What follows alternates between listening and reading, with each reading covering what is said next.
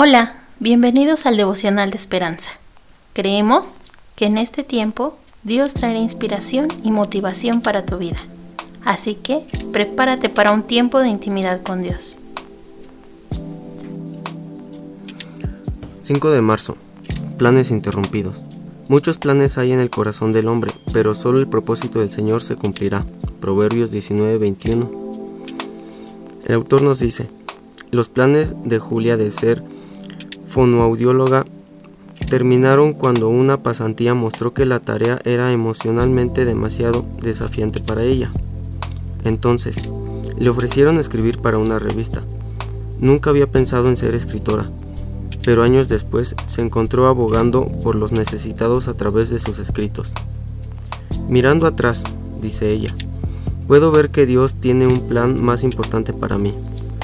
La Biblia está repleta de planes interrumpidos, en el segundo viaje misionero, Pablo quiso llevar el Evangelio a Bitinia, pero el Espíritu de Jesús lo detuvo.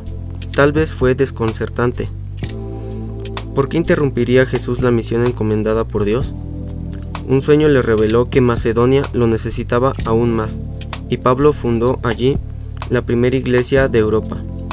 Salomón también señaló, también señaló, muchos planes hay en el corazón del hombre, pero solo el propósito del Señor se cumplirá. Está bien planificar.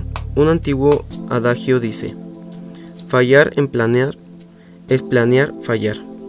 Pero Dios puede interrumpir nuestros planes con los suyos. El desafío es escuchar y obedecer sabiendo que podemos confiar en Él. Si nos, si nos sometemos a su voluntad, nos encontraremos cumpliendo su propósito para nuestras vidas. Planeemos escuchar, escuchar el plan de Dios.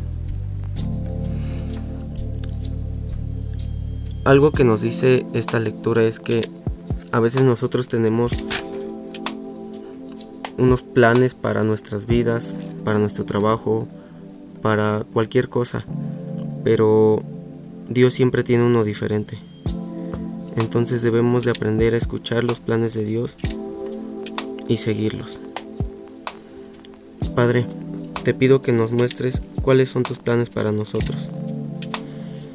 Que no nos dejes seguir con nuestro camino y nuestras decisiones. Y si es que queremos que aprendamos algo, que sea todo lo que tenga que ser. Que pase lo que tenga que pasar con tal de que aprendamos la lección. Amén. Esperamos que hayas pasado un tiempo agradable bajo el propósito de Dios.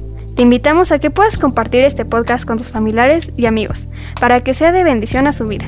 Puedes seguirnos en Facebook, Instagram y YouTube como Esperanza. Hasta mañana.